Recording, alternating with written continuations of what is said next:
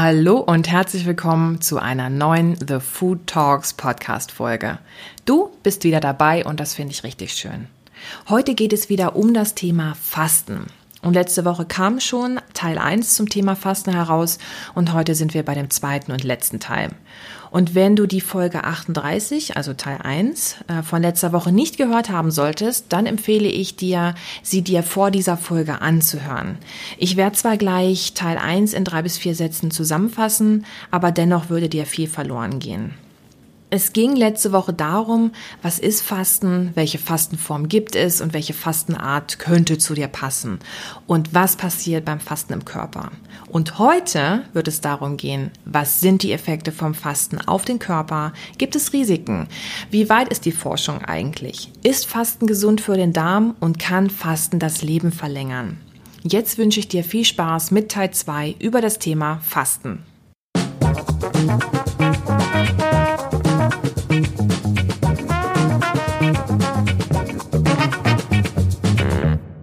Wenn du diesen Podcast zum ersten Mal hören solltest, möchte ich mich dir kurz vorstellen. Mein Name ist Dr. Ann-Christine Dorn und ich bin eine studierte Ernährungswissenschaftlerin und ehemalige Forscherin. Und jetzt bin ich als Ernährungsberaterin tätig und helfe anderen dabei, dass sie sich mit ihrer Ernährung wohlfühlen können. Und hier im Podcast geht es um eine gesunde Ernährung und um das passende Mindset dazu, um deine Ziele erreichen zu können. Und heute geht es weiter um das heiß diskutierte und gehypte Thema Fasten. Hier ein kurzer Rückblick von Teil 1 für dich. Wir haben uns verschiedene Fastenarten angeguckt. Zum Beispiel das intermittierende Fasten mit der 16 zu 8 Formel. Und mir ist übrigens aufgefallen, dass ich in der letzten Folge manchmal äh, 16, äh, 18 zu 6 gesagt habe. Jetzt komme ich schon wieder durcheinander. Verzeihung dafür. Ich habe mich ordentlich verhaspelt und wollte eigentlich 16 zu 8 sagen. Und damit ist gemeint 16 Stunden nichts essen, essen und fasten und in 8 Stunden Nahrung aufnehmen. Und das ist dann die 16 zu 8 Formel. Weiterhin kannst du aber auch einfach weniger Kilokalorien aufnehmen, als du täglich benötigst, nämlich nur circa 70 Prozent von der Nahrungsenergie. Ähm, wenn ich ehrlich bin, für mich ist das einfach nur eine Diät. Oder du kannst aus medizinischer Sicht für Tage bis Wochen bis wenige Monate fasten, also circa zwei Tage bis 60 oder 100 Tage, aber für gewöhnlich fastet man so zwei bis vier oder zwei bis 21 Tage. So, und zusätzlich wissen wir aus Teil 1, dass äh, was passiert im Körper beim Fasten, nämlich es gibt einen Switch bei der Energieversorgung von Zucker zu Ketonkörpern, die aus den Fettreserven gewonnen werden, damit das Gehirn weiterhin arbeiten kann. Also einfach gesprochen, wenn die Zuckerreserven geleert sind, werden aus Fett oder wird aus Fett Ketonkörper hergestellt. So, das war jetzt eine ganz, ganz kurze Zusammenfassung von Teil 1 und jetzt starten wir direkt rein in Teil 2. Was sind die Effekte vom Fasten auf den Körper? Bei Tieren, die fasten, hat man drei Phasen definieren können. Erstens die Initialphase, das ist der metabolische Switch von Zuckerverwertung hin zur Ketonkörperproduktion. Phase 2, die Ketonkörperproduktion und auch deren Nutzung dauert Tage bis Wochen an. Und dann kommt Phase 3, die Fett- und Proteinreserven erreichen eine kritische Masse, die die Tiere dazu bringt, dass sie sich schnell wieder was zu essen suchen. Und in dieser Phase herrscht eine ähm, katabolische, eine hohe katabolische Aktivität. Also katabol bedeutet Abbau, Anabol Aufbau. Deswegen heißen Anabolika, die zum Muskelaufbau eingenommen werden, auch Anabolika, weil sie zu einem Muskelmassezuwachs führen. Und bei Phase 3 der Fastenphase ist es äh, sehr katabol. Es wird also viel Muskelmasse, viel Fett abgebaut. Bei Menschen gibt es diese Phasen auch. Mit dem Fasten allerdings treibt man es nicht bis zur Phase 3 wo es halt wirklich dann kritisch wird. Phase 3, wo der Körper sehr ausgehungert ist, kennt man bei Menschen aber auch, und zwar bei hungerleidenden Menschen und bei magersüchtigen Personen. Was passiert noch beim Fasten im Körper? Wenn jemand fastet, wird circa ab dem vierten Tag ein Ketonkörperplateau erreicht. Ab da an hat man also eine relativ konstant hohe Menge an Ketonkörpern im Körper. Und wenn man dann nach weiteren Tagen oder Wochen langsam wieder beginnt, was zu essen, sinkt das Niveau auch langsam wieder ab und die Energie wird wieder mehr aus der Nahrung gewonnen. Und dadurch verringert sich auch der sogenannte respiratorische Quotient. Und der respiratorische Quotient ist das Verhältnis, äh, Verhältnis zwischen abgeatmetem Kohlenstoffdioxid, also CO2, und aufgenommenem Sauerstoff, bekannt unter O2. Und wir atmen also, ähm, also wir atmen, ne, ganz klar, also nehmen wir Sauerstoff auf. Und dieser Sauerstoff wird dann zu den Zellen transportiert über das Blut und wird dort für viele Stoffwechselwege benutzt. Und bei den Stoffwechselwegen entsteht dann Kohlenstoffdioxid, das CO2. Und das muss wieder abgeatmet werden. Also einatmen, Sauerstoff rein, ausatmen, Kohlenstoffdioxid wieder raus. Wenn jetzt Kohlenhydrate verstoffwechselt werden, liegt der respiratorische Quotient bei 1. Wenn Proteine verstoffwechselt werden, liegt der respiratorische Quotient bei 0,8. Und wenn Fett verstoffwechselt wird, liegt der respiratorische Quotient bei 0,7. Und je höher der respiratorische Quotient, desto mehr Energie wird aus Kohlenhydraten gewonnen. Und je kleiner der respiratorische Quotient, desto mehr Energie wird aus Fetten gewonnen. Und der respiratorische Quotient liegt übrigens äh, bei einer durchschnittlichen europäischen Ernährung bei 0,82. Das heißt, es ist ein guter Mix aus Kohlenhydraten, Fetten und Proteinen. Und ähm, um jetzt darauf hinauszukommen, warum ich hier über den respiratorischen Quotienten schwafele, beim Fasten geht man nämlich davon aus, dass der metabolische Aufwand bei der Verstoffwechslung von Fett zu Ketonkörpern geringer ist als bei der Verwertung von Zucker. Und das macht ja auch irgendwie Sinn. Ne? Wenn der Körper eh im Sparmodus ist, ist es halt praktisch, wenn die Energiegewinnung weniger aufwendig ist. Und das wird eben mit diesem respiratorischen Quotient gemessen. Und zudem ist das Verhältnis von der Energiebilanz verringert. Und ist dieses Energiebilanzverhältnis reduziert beim Fasten, führt das zu der Bildung von mildem oxidativen Eustress. Also das Wort Stress ist dir garantiert geläufig. Im Alltag ist oft damit gemeint, zu viel von allem, alles durcheinander, also zu viel Arbeit, zu viel Kindergeschrei, zu viel Lernerei im Studium, zu viel Social Media, zu viel Freizeitstress und das kann man bis ins Unendliche weiterführen. Im Körper gibt es aber auch Stress und das ist der oxidative Stress. Und ein bisschen oxidativer Stress ist ganz okay für den Körper. Ne, damit können sogar Signale übertragen werden. Also ein bisschen oxidativer Stress ist gut und normal. Wird es allerdings zu viel durch eine schlechte Ernährung, durch Alkohol, durch Zigaretten, durch Drogen, durch äußeren Stress, durch die Arbeit und so weiter, dann kann das auch schädlich für unseren Körper sein. Zu viel oxidativer Stress kann die DNA, also unser Erbgut, angreifen, aber auch die Zellmembran. Und das kann zu einer Krebsbildung führen. Und die Substanzen, die oxidativen Stress hervorrufen, werden auch freie Radikale genannt. Und mich hat ein Kumpel darauf aufmerksam gemacht, dass es ja echt ein cooler und lustiger Name ist für eine Partei. Wir sind die freien Radikalen und wenn wir zu viele werden, dann bringen wir das System zum Einsturz und dann wird noch die Fahne mit dem Parteilogo gehisst. Naja, okay, gut, zurück zum Eustress. Durch Fasten wird nämlich dieser milde Eustress hervorgerufen und das passiert quasi auch, oder das ist quasi der positive Stress und das passiert zum Beispiel auch beim Sport. Und das sind kurzfristige Anspannungsphasen, wodurch man kurzfristig neue Kräfte mobilisiert, wodurch man sich optimistischer und auch glücklicher fühlt. Und das negative Pendant zum Eustress ist übrigens der Distress, aber das jetzt nur am Rande. Zurück zum Eustress. Der ist nämlich charakterisiert zusätzlich dadurch, dass es mit Entspannungsphasen sich abwechselt. Und beim Sport ist ja klar, ich mache Sport, Eustress. Und danach couche ich rum, tue nichts und das ist halt eine gute Abwechslung. Aber wie ist das beim Fasten? Beim Langzeitfasten, wenn man das vier bis 21 Tage macht, da gibt's ja in dem Sinne keine Pause. Bei dem 16 zu 8 Fasten allerdings schon. Wie sich das jetzt aber bei diesem 16 zu 8 Fasten genau im Körper verhält, kann ich dir nicht sagen, weil ich dazu keine Studie gefunden habe. Ich vermute allerdings mal, dass es ein ganz guter Austausch oder eine ganz gute Abwechslung sein könnte. So, was passiert denn jetzt noch beim Fasten, außer dass positiver Eustress entsteht und dass weniger Energieaufwendung bei der Verstoffwechslung aufgewendet werden muss? Wenn wir Zucker essen, muss der Körper diesen Zucker ganz schnell aus dem Blut rein in die Zellen bekommen. Und das macht er mit Hilfe des Enzyms Insulin. Und Insulin schließt die Zelle auf und der Zucker gelangt rein in die Zelle und raus aus dem Blut. Und dadurch sinkt der Blutzucker wieder. Der Blutzucker darf aber auch nicht zu tief sinken. Und daher gibt es das Hormon Glucagon. Und Glucagon ist quasi der Gegenspieler vom Insulin. Der sorgt nämlich dafür, dass der Blutzuckerspiegel, wenn er zu gering ist, auch wieder steigt. Und geringere Insulinspiegel übrigens helfen auch beim Abnehmen. Ne, da kommen wir auch später noch drauf, ähm, dass Fasten ja auch beim Abnehmen helfen kann.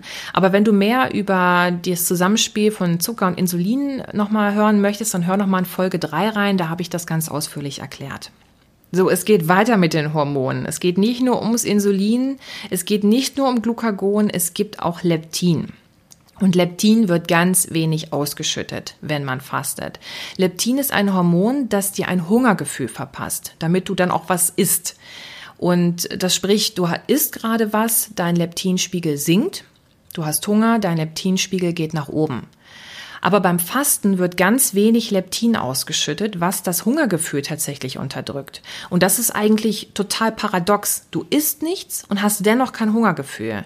Und das beschreiben auch sehr viele Menschen, die fasten. Sie verspüren keinen Hunger mehr weiteres Hormon. Das nennt sich IGF-1 und das wird auch weniger ausgeschüttet. Und IGF-1 sorgt dafür, dass sich deine Körperzellen weniger teilen und das spart richtig viel Energie ein. Weil es werden keine neuen Zellen gebildet, dafür aber die alten noch mehr beschützt und dafür gesorgt, dass die freien Radikalen, da haben wir sie wieder, die nämlich ähm, oxidativen Stress hervorrufen, dass die der Zelle nichts mehr anhaben können. Das heißt, die DNA wird vermehrt repariert und es kommt auch zu weniger Entzündungsreaktionen. Und das ist ein bisschen vergleichbar mit der Tierwelt. Wenn eine Dürreperiode herrscht, dann gibt es weniger Nachkommen. Und äh, weil es so wenig Nachkommen gibt und die Art gerettet werden muss und aufrechterhalten werden muss, wird ganz doll auf die Nachkommen aufgepasst. Ist aber viel Nahrung da, dann kommen auch ganz viel mehr Nachkommen auf die Welt und es wird weniger aufgepasst. Also wenn dann mal ein Junges von einem Wolf gerissen wird, ja, sind ja noch ein paar Geschwisterchen da, ne? ganz gemein gesprochen. Und so ähnlich ist das eben auch mit unseren Körperzellen. Fasten ist da die Dürreperiode und der Körper passt dann ganz doll auf die bestehenden Zellen auf. So, was passiert noch? Es geht weiter mit den Hormonen. Und zwar wird mehr Cortison und Adrenalin ausgeschüttet und das sind Stresshormone. Und es wird vermutet, dass diese Stresshormone ausgeschüttet werden, damit du überhaupt auf den Beinen bleiben kannst und auch möchtest. Weil wenn du gerade dich selber verdauen musst, ähm, hast du ja wirklich nicht viel Energie und musst gepusht werden. Das ist sehr kräftezehrend. Und jetzt denk mal dran, wie viel Energie du auf einmal hast, wenn du dich über irgendwas aufregst. Du könntest irgendwo reinschlagen, brüllen, kratzen, treten und das liegt halt auch an den Stresshormonen. Die geben dir so einen richtigen Schubs, um weiterzumachen einher damit geht, dass die Leute sich beim Fasten auch oft ähm, glücklicher fühlen. Sprich, es müssen ja auch irgendwie Glückshormone ausgeschüttet werden. Und eine andere Theorie dahinter ist, dass das deine Motivation ist, dass du überhaupt noch Lust hast, irgendwie loszuziehen, um was zu essen zu suchen und nicht deine Rudelmitglieder mit einer richtig miesen Laune verjagst. Weil nur Stresshormone ohne gute Laune, das wäre sehr kontraproduktiv fürs Überleben. Kommen wir nun zu dem, warum viele Menschen fasten. Sie wollen Gewicht verlieren. Und ja, Spoiler, es klappt. Es hat sich gezeigt, dass viele Menschen beim langfristigen Fasten, also 4 bis 21 Tage oder auch beim 16 zu 8 Fasten, gut Gewicht verlieren können. Und das liegt eben daran, dass die Fettpolster verdaut werden und zu Ketonkörpern umgebaut werden. Du kennst es wahrscheinlich eher unter dem Begriff, was auch in vielen Zeitschriften ist, Fettverbrennung. Und wenn wir jetzt nochmal explizit auf das Langzeitfasten eingehen, also 4 bis 21 Tage, da wird nicht nur Fett verbrannt, sondern auch Proteinmasse. Und das misst man an der Stickstoffausscheidung beim Menschen, weil in Proteinen ist eben viel Stickstoff enthalten. Und deswegen guckt man, wie viel man davon ausscheidet. Und zu Beginn des Fastenprozesses sind es 35 Gramm Stickstoff, die ausgeschieden werden, also in den ersten Tagen. Aber nach vier Wochen sind es keine 35 Gramm Stickstoff mehr, sondern nur noch zwei bis vier Gramm am Tag. Das ist also fast um das 9 bis 17-fache reduziert. Und diese 2 bis 4 Gramm Stickstoff sind circa 12 bis 25 Gramm Körperprotein. Also 2 bis 4 Gramm Stickstoff sind circa 12 bis 25 Gramm Körperprotein. Und der Körper hat circa 6000 bis 8000 Gramm Körperprotein. Deswegen ist es auch so wichtig, dass die Stickstoffbilanz sich anpasst. Es wird also Muskelmasse abgebaut, jedoch immer weniger mit Fortschreiten der, der Fastenzeit und nach dem Fasten wird es wieder aufgebaut. Warum wird weniger Protein abgebaut? Das liegt daran, dass der Körper weniger neues Protein aufbaut und alles recycelt, was er an Zellbestandteilen recyceln kann. Und das nennt sich Autophagie, Selbstverdau. Also, dass du wirklich alles das nutzt, was du da hast, weil ja von außen kommt nichts Neues. Und bei der Kalorienrestriktion, also dass du nur zum Beispiel 70 Prozent der Kilokalorien am Tag aufnimmst, die du eigentlich benötigst, oder wenn du intermittierendes Fasten betreibst, dann ist es nicht so. Das passiert also nur beim langfristigen Fasten von 24 bis 21 Tagen, dass es zu dieser Autophagie, diesem Selbstverdau kommt. Bei einer Studie mit über 1400 Teilnehmern konnte ganz toll gezeigt werden, wie gut Fasten funktioniert in Bezug auf Gewichtsverlust. Die Teilnehmer haben täglich 200 bis 250 Kilokalorien aufgenommen und in den ersten fünf Tagen oder nach den ersten fünf Tagen haben sie drei Kilogramm Körpergewicht verloren. Und nach insgesamt 30 Tagen Fasten haben sie durchschnittlich 8,6, also circa 9 Kilogramm abgenommen. Und für alle, die abnehmen wollen, klingt das jetzt vielleicht erstmal super toll. Aber eine andere Studie hat auch gezeigt, dass wenn man keine Nachbetreuung hat, dass das Gewicht auch ganz, ganz schnell wieder drauf ist. Und das ist dann das quasi dasselbe Prinzip wie bei einer Crash-Diät. Dennoch, die Effekte des Fastens sind wirklich sehr positiv auf den Körper. Ich liste dir jetzt mal ein paar auf. Und zwar, es kommt einmal zu einer Gewichtsreduktion, was toll ist, wenn man zu viel Gewicht hat.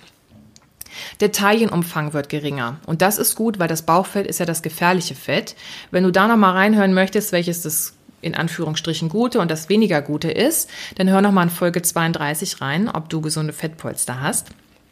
Fasten sorgt zusätzlich dafür, dass der Body Mass Index, kurz BMI, verbessert wird. Und der BMI ist das Verhältnis von Körpergröße zu Körpergewicht. Also quasi kann man damit messen, ob man zu dick ist für seine Körpergröße. Der Blutdruck sinkt. Und es haben wirklich sehr, sehr viele Menschen Blutdruckprobleme. Ähm, eben dadurch, dass zum Beispiel zu viel Fett im Blut äh, ähm, ist. Auch die Blutfettwerte übrigens normalisieren sich. Und das ist auch super gegen Herz-Kreislauf-Erkrankungen. Die Blutzuckerwerte werden besser. Auch die Leberwerte werden besser. Weil man kann ja durch Alkohol seine Leber wirklich komplett also schädigen. Dann man, bekommt man eine Fettleber. Aber das kann man auch durch eine schlechte Ernährung oder durch andere Einflüsse, wie zum Beispiel Medikamente, bekommen. Und beim Fasten haben sich diese Leberwerte stark verbessert. Und was ich noch richtig spannend finde, ist, dass sich das körperliche und emotionale Wohlbefinden steigern soll. Also Fasten soll eine richtige Erfahrung sein. Der Verzicht auf Nahrung, sich wieder auf das Wichtige besinnen, sich seines Lebens besinnen. Und für sowas bin ich super empfänglich. Ich finde das unglaublich spannend, wenn man dann tatsächlich mal ein bisschen zur Ruhe kommt. Nichtsdestotrotz, es gibt auch ein paar Studienteilnehmer, die zum Beispiel von leichten Kopfschmerzen, Müdigkeit und Herzrhythmusstörungen in den ersten Tagen berichtet haben. Das war in den letzten Fastentagen nicht mehr so, die haben durchgehalten. Ähm, aber die ersten Tage waren bei manchen ein bisschen holprig. Das war bei ein Prozent der Studienteilnehmer so und bei circa 1400 Studienteilnehmern waren das quasi 14 Personen. Beim Fasten passiert also ganz schön viel im Körper, aber ein Begriff ist noch nicht gefallen das Entschlacken. Beim Fasten soll man entschlacken können. Und wenn mir jemand zeigen kann, wo die Schlacke im Körper sein soll und was die Schlacke eigentlich ist, dann erkläre ich das auch gerne mal im Podcast. Aber bislang ist der Begriff Entschlacken einfach nicht richtig für den Körper. Also ich gehe mit, dass man beim Fasten mögliche Giftstoffe, die im Fett gespeichert werden können, abgebaut werden, dass sie quasi wieder ausgeschwemmt werden. Aber ey, Schlacke, das ist, also das ist einfach nicht das richtige Wort dafür. Wenn du also jetzt irgendwo siehst, dass Entschlacken draufsteht, dann darfst du mal ganz kritisch hinterfragen, was damit überhaupt gemeint ist, weil Entschlacken kann man für den menschlichen Körper nicht definieren. Was sind denn mögliche Risiken des Fastens? Zu lange Fasten und du kommst in Phase 3 des Fastens. Und Phase 3 war das, wenn es sehr kritisch für deinen Körper wird, weil du kaum noch Fett- und Proteinreserven hast. Und das passiert bei einer Fastenphase von 4 bis 21 Tagen nicht, wenn man einen normalen BMI hat. Zusätzlich nicht alleine fasten. Also wenn man jetzt wirklich Langzeitfasten machen will, diese 4 bis 21 Tage, dann nicht ohne ärztliche und ohne emotionale Betreuung. Auch Frauen, die die Menopause schon hinter sich haben, also die Wechseljahre, da kann es beim Langzeitfasten nicht so gute Effekte geben, denn sie verlieren mehr Muskelmasse und auch mehr Knochenmasse. Und Knochenmasseverlust ist ganz, ganz, ganz gefährlich. Zusätzlich können deine Darmbakterien nicht so glücklich sein, weil du bist ja quasi das All-Inclusive-Hotel für deine Darmbakterien. Sie haben durch dich einen sicheren Lebensraum, eine große Lebensmittelauswahl, konstante 37 Grad im Schatten, also wirklich fünf von fünf Sternen. Und was tun sie für dich? Sie verdauen das, was deine Enzyme nicht schaffen. Und zudem unterstützen einige äh, Mikroorganismen das Immunsystem und sind wirklich passable Bewohner. Und bislang gilt, eine große Vielfalt an guten Bakterien halten negative Krankheitserreger in Schach und schützen auch die Darmblutbarriere. Und damit deine Darmbakterien gut leben können, brauchen sie so circa 150 bis 450 Kilokalorien am Tag. Und beim Langzeitfasten bekommst du ja nur maximal 250 Kilokalorien. Also kannst die Darmbakterien dadurch gar nicht füttern. Es gab einen Test mit zehn jungen, gesunden Männern und da hat sich die Darmbakterienzusammenstellung geändert. Allerdings war dann nach drei Monaten nach Beendigung der Fastenphase alles wieder so wie vorher. Und ich würde sagen, dass in der Fastenzeit die Bewertung von fünf von fünf Sternen möglicherweise ganz drastisch sinkt, nämlich auf ein bis zwei Sterne von fünf Sternen. In dem 5 von 5 Sterne Wirtshotel wird ein abwechslungsreiches Buffet angeboten. Die Hotelgäste haben Niveau. Sie sind international und unterschiedlich. Es wird leise Jazzmusik im Hintergrund gespielt und die Atmosphäre ist einfach nur angenehm. Wenn du dann aber fastest, dann wird es zu einem ein bis zwei Sterne Hotel und da ist das Buffet ein Albtraum. Die Hotelgäste grölen Ballermann-Hits und trinken aus Eimern und tragen alle weiße Socken in Adiletten. Soll jetzt ein kleiner Scherz sein, aber so stelle ich mir das einfach vor, wie sich die Darmbakterien dann einfach von einem High-Class-Hotel zu einem Ballermann-Hotel herunterwirtschaften. So, und ich habe ja gesagt, bei den jungen, gesunden Männern hat sich die Darmbakterienzusammenstellung beim Fasten verändert, aber nach drei Monaten war alles wieder wie vorher. Es gab allerdings auch eine Untersuchung mit übergewichtigen Frauen und da blieb die Veränderung der Darmbakterienvielfalt dauerhaft vorhanden. Also die war dann dauerhaft heruntergesetzt. Und das finde ich wirklich kritisch. Beim intermittierenden Fasten ist es nicht bekannt. Kommen wir nun zur letzten Frage. Kann Fasten das Leben verlängern? Und vorweg, das ist bei Menschen noch nicht ganz klar, aber in Tierversuchen wurde das ganz eindeutig gezeigt. Mäuse, die essen konnten, was und wie viel sie wollten, die lebten kürzer als Mäuse, die zum Beispiel intermittierend gefastet haben, also die haben dann nur eine Mahlzeit am Tag bekommen, oder die zum Beispiel nur 70 Prozent der Menge an Kilokalorien gegessen haben, die sie am Tag eben brauchen. Und wie die Diät zusammengestellt war, das war hier tatsächlich egal. Also die Tiere, die weniger Kilokalorien aufgenommen haben oder nur eine Mahlzeit am Tag zu sich genommen haben, die lebten länger. Ihr Fell war auch gepflegter. Ihr neuronales Netzwerk war aktiver. Also sie konnten besser lernen. Sie konnten sich sogar besser am Laufrad bewegen. Also auch die lokomotorischen Fähigkeiten waren verbessert. Und auch Ratten, die 16 zu 8 gefüttert wurden, also 16 Stunden nichts essen, 8 Stunden essen, die hatten kein Übergewicht. Das Hormon Insulin funktionierte besser. Insulin war das Hormon, damit, die, damit der Zucker aus dem Blut in die Zellen reinkommt. Ähm, sie hatten zudem keine Leberschäden. Sie hatten weniger Entzündungen im Körper, einen gesünderen Ruhepuls und ein geringeres Krebsrisiko. Und auch bei Krankheitsmodellen bei den Tieren zeigte das Fasten wirklich richtig gute Ergebnisse. Zum Beispiel bei Alzheimer, Parkinson, Epilepsie, aber auch bei Herzinfarkten. Also es gab einen richtigen Schutz vor neurologischen Schäden bei dieser 16 zu 8 Ernährung. Ich möchte aber nochmal betonen, a mouse is not a man. Ein Maus ist kein Mensch. Nur weil es bei der Maus so funktioniert, muss es beim Menschen nicht auch eins zu eins so klappen. Ein Beispiel dafür ist nämlich, wenn eine Maus einen Tag fastet, dann ist sie kurz vorm Verhungern und bei einem Menschen fängt es nach einem Tag der Fastenzeit überhaupt an, dass sie fasten. Ne, weil Mäuse haben eine mindestens siebenfach höhere metabolische Rate als Menschen, bei denen geht das also alles viel schneller durch. Es gibt allerdings auch schon Personen mit entzündlichen Erkrankungen, wo das Fasten sehr gute gesundheitliche Ergebnisse erzielt hat. Ähm, allerdings muss hier wirklich noch weiterhin geforscht werden, um diese gesundheitlichen Nutzen besser benennen zu können. Auch wenn es um das Thema Fertilität geht, also Fruchtbarkeit. Es gibt wohl Frauen, die nach längeren Fastenperioden endlich schwanger werden konnten. Allerdings wurde das halt noch nicht richtig wissenschaftlich untersucht und deswegen kann man das nicht als Fakt darstellen, dass es dann auch wirklich was bringt. Also da muss man auch weiter noch forschen. Deshalb, die Forschung hat hier noch gut was zu tun auf dem Feld des Fastens. Puh, also das war ganz schön viel zum Thema Fasten und ich kann dir sagen, das war bei weitem noch nicht alles zu diesem Thema.